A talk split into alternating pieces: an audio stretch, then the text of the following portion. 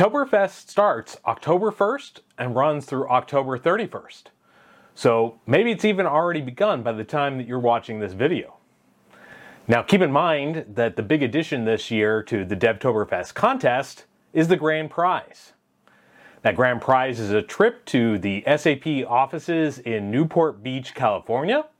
It includes your round trip airfare, hotel, me- meals, and you get to meet with SAP leaders and then fun, spend a fun day at Disneyland.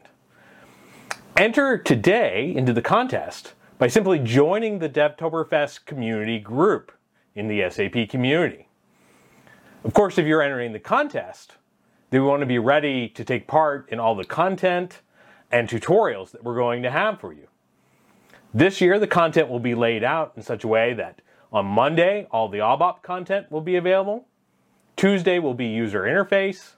Wednesday will be data and analytics. Thursday will be low code and no code tooling. And Friday will be cloud native development. Now, when we look ahead to the first week of Devtoberfest specifically, on Monday, October 1st, the ABAP content will be an introduction to ABAP object oriented patterns and installing and starting to use the ABAP development tools for Eclipse. The first week on Tuesday, the user interface topics will focus on Redux and Redux Toolkit. Wednesday will be all about machine learning. There'll be a session on machine learning for HANA and Python and machine learning in Data Warehouse Cloud.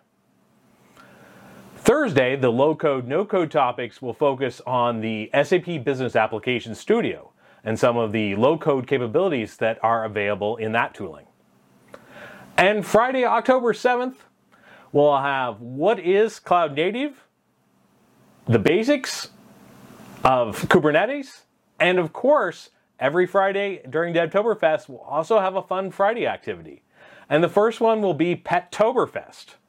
You'll be able to post pictures of you and your favorite pet, either together at work, coding together, or just having fun together. So tune in, join us for Devtoberfest all throughout the month of October, and good luck winning the contest. SAP AppGyver has added a very important feature, project sharing. That means you can create a new project and give access to your colleague. In the project lobby, you manage the members, add the email address of your colleague, and set the permission level. Now that colleague can see the project in their project lobby.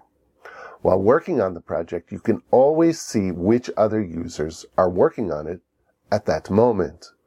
If the circle turns orange, that means that the colleague has made changes but has not yet saved them. When your colleague does save the changes, if there are no conflicts, the changes are immediately updated on your canvas. If there are conflicts, their changes will still be saved, but any changes you've made will be discarded. I've heard from one colleague who worked with a group of developers at the same time, and each one worked on a different page. And they were able to create a very complex app with many, many pages in about a half hour. Just note, of course, that this feature of project sharing is available only on the SAP BTP version and not on the community version.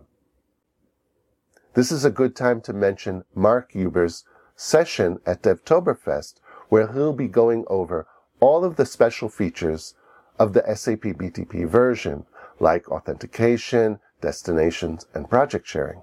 But he'll also be giving you a sneak peek of what's ahead, like, well, you'll have to come to the session and see. Are you interested how you can unlock your company's full potential? SAP has the right technology for you. With the SAP Business Technology Platform, you can build, integrate, and extend innovative applications. So don't miss the registration for this year's TechEd and learn everything about the SAP Business Technology Platform. Whether you are a developer, admin, consultant, or IT manager, there is something for you in our SAP BTP General track. You will get deep insights into the capabilities and functionalities of SAP BTP and hear from customers who have implemented use cases firsthand. Understand how to apply DevOps principles with the right level of control and the right tools. With our security and compliance offering, you learn how to run a solid and secure platform. So, are you ready to get your hands on SAP BTP and take your cloud environment to the next level? Then register for TechEd and find out what SAP has to offer. See you in November. If you know me, you know I like being mobile. But for today's mobile update, I'm not doing a walk and talk. I'm highlighting Jitendra Kansal's latest blog post on SAP Mobile Development Kit 6.3. Jitendra takes us through a lot of updates in this blog post, but what's really important to point out is that mobile developers, app developers, and business users can all take advantage of the fact that the SAP mobile services allow you to write an application against our mobile services and deploy it to iOS, Android, and even a web browser for consuming. It is important for this update 6.3 your Android users be using version 8.0 of Android OS.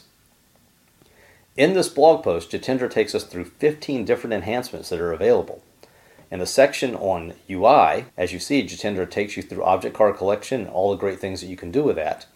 In the next section on API and syntax enhancements, I wanted to highlight the toolbar enhancement section that Jitendra is pointing out.